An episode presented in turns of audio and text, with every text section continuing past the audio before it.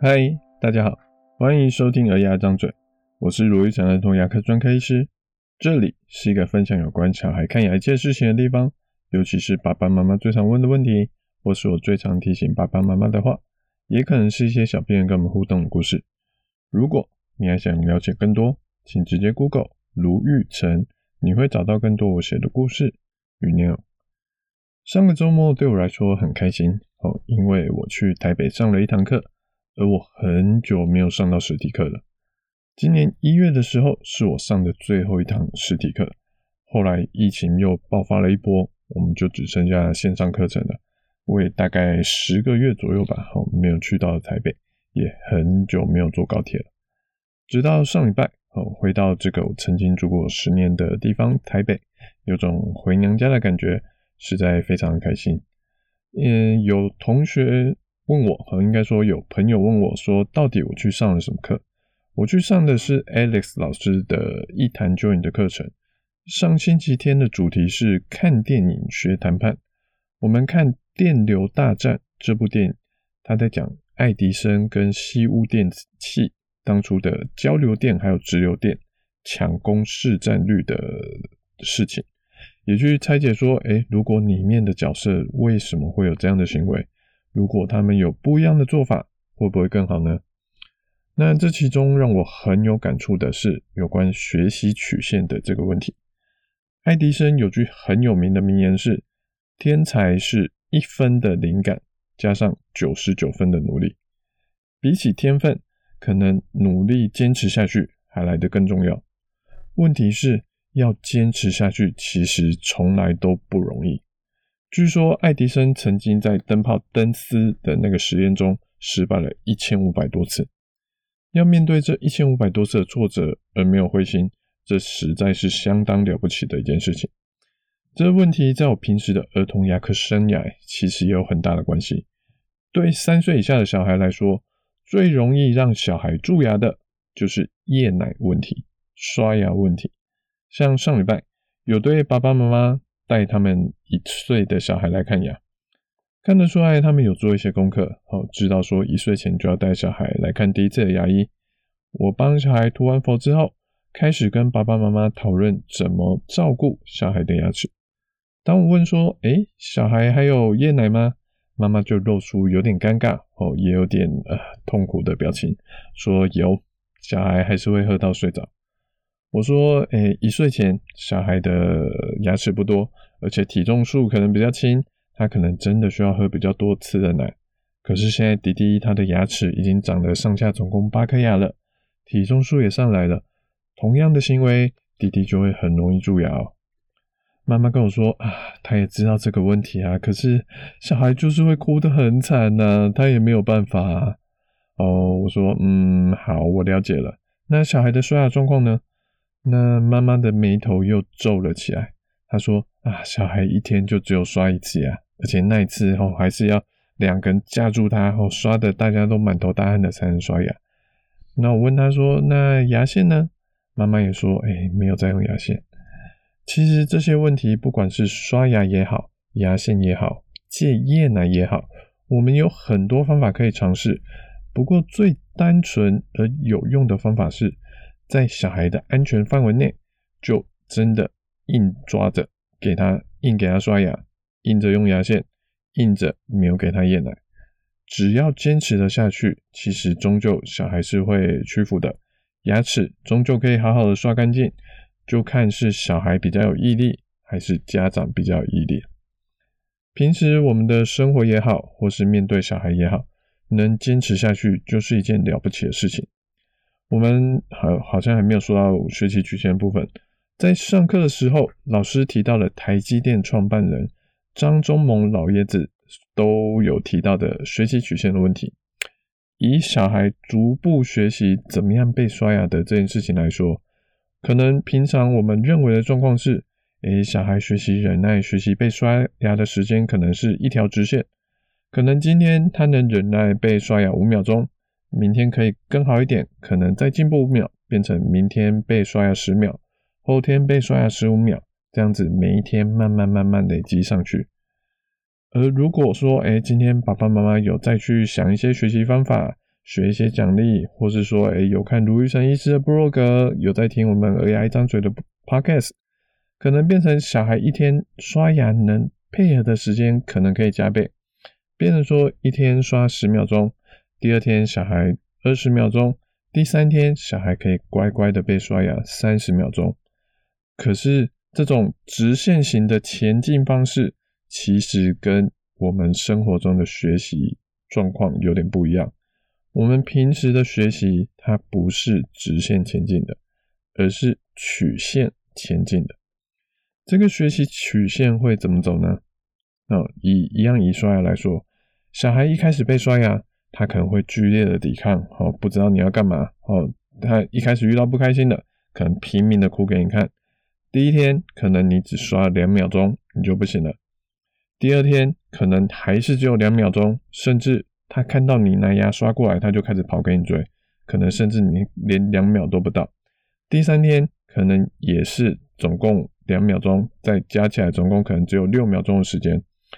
但三天这样刷下来，小孩发现说：“哦，我哭这么厉害，还是得刷牙，而且刷牙好像也没有那么辛苦嘛。”他可能突然想通了，突然愿意配合多一点点，所以从第三天的六秒钟，可能第四天他突然一下子。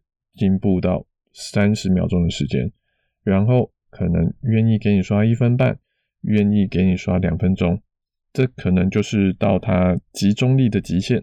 就小孩通常大概在两分钟以内，它会有一个突破障碍的一个节点，哦，就是一个障碍点。在节点之前，它的进展可能是比较平稳而缓慢的，可是，在节点之后，它的进步程度。可能会突飞猛进，它进步的速度跟幅度会比之前更快速，而不只是不只是像前面那样子一步一步慢慢来的感觉，直到我们又遇到了下一个障碍，这个进步的曲线才会慢慢的变平，然后等待下一次的突破。这就是指数型成长的学习曲线。这个状况不只是在帮小孩刷牙、戒夜奶是这样子，其实像我们学说话也是这样子。我们平时一开始先慢慢的累积单字，学注音符号，学一个个国字，学很多的文法，有点慢慢的。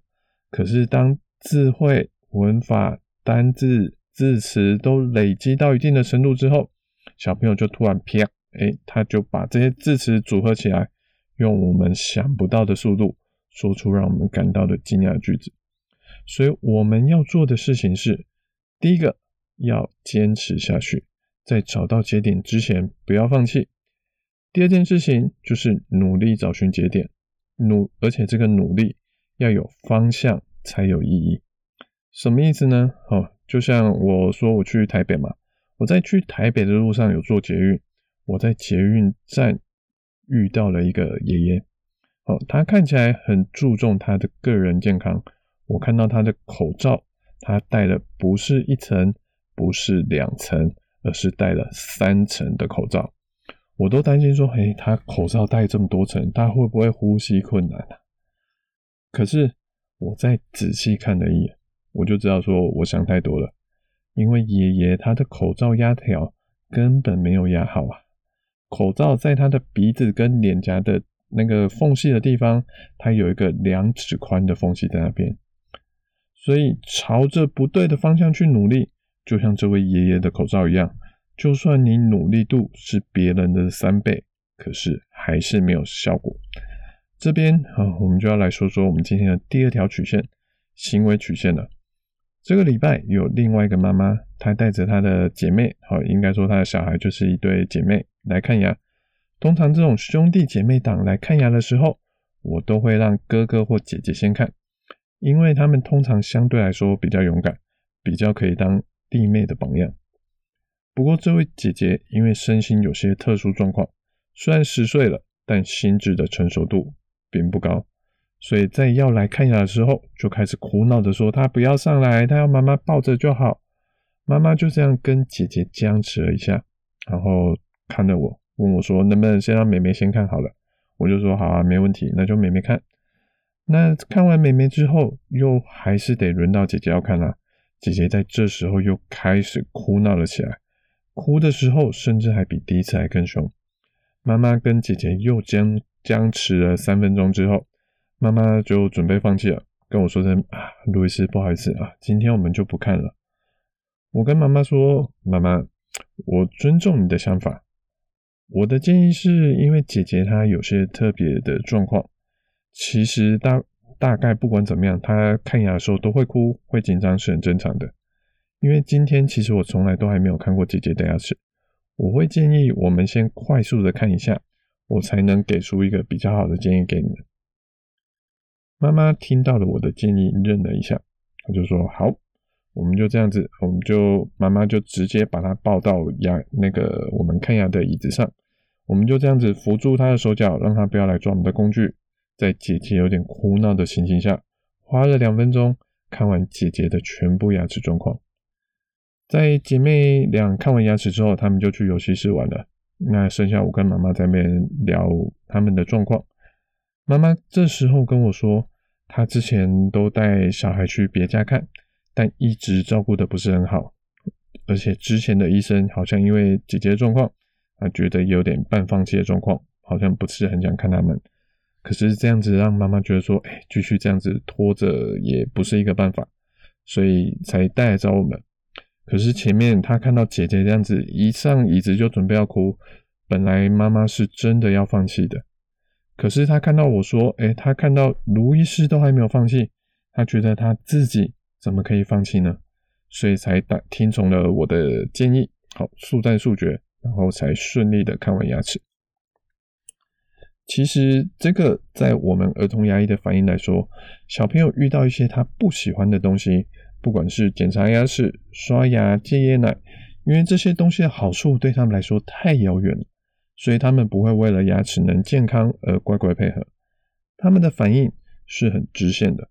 刷牙舒不舒服？哎，我不要刷牙。哦，刷，这牛奶很好喝，那我要多喝一点。当我们要去帮他刷牙，或是不给他夜奶的时候，他们也会用哭的、用闹的来做一个反抗。这也是一个很本能式的反应。有些爸爸妈妈会在这边就放弃了，有些爸爸妈妈会继续坚持下去。但是继续坚持下去，小孩就会立刻变乖吗？不，哦，小孩的直觉反应通常是：诶，是不是我哭得太小力了，所以爸爸妈妈才又再继续刷牙，没有听到？所以我应该要哭得更大力，挣扎得更厉害。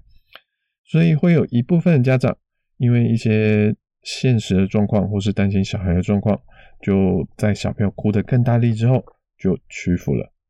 这样的小孩，他可能会发现说：“诶，当我不开心的时候就哭闹，爸爸妈妈就会停止喽。”他发现了这个方程式是成立的时候，那以后小孩遇到不开心的事情，就是拼命的哭，拼命的闹，好，因为很有效。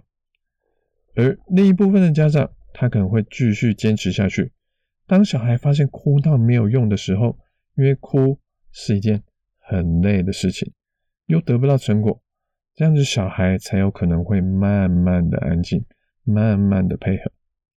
这个过程会花多久，要看小朋友的毅力如何。可是这就是小孩的行为曲线，遇到不顺的时候，会先一个报复性的抵抗。要真的没有用的时候，才会慢慢的屈服。最近让我印象很深刻的例子是，有一个两岁的小孩，因为门牙蛀牙了，那我们可是他又还不会配合，所以我们帮他用束缚板的方式，把手脚固定住，然后在门牙做两个抽神经加牙套。迪迪一开始身体被包住的时候，非常的不开心，拼命的大哭。可是当他发现，哎，哭还是得看牙，而且哭还是。不会，这些包住的东西还是不会打开。卢医师还是继续动作了之后，他哭一哭太累就睡着了。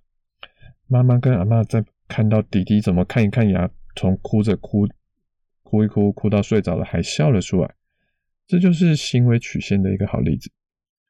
最后，呃，虽然这一集的时间已经有点长了，但我们还是要来讲讲今天的第三个曲线——成果曲线。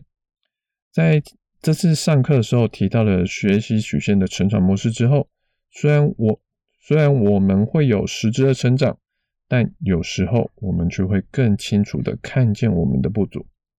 以我自己来说，我牙医系刚毕业的时候，我很清楚的知道我在各方面哦都需要更加强。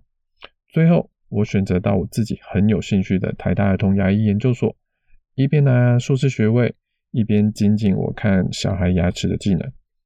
这个训练的学程有三年。第一年开始的时候，大部分的时间我其实是在跟在学长姐的旁边，还有跟在老师的旁边观摩，看他们怎么一边安抚小孩，一边做好治疗。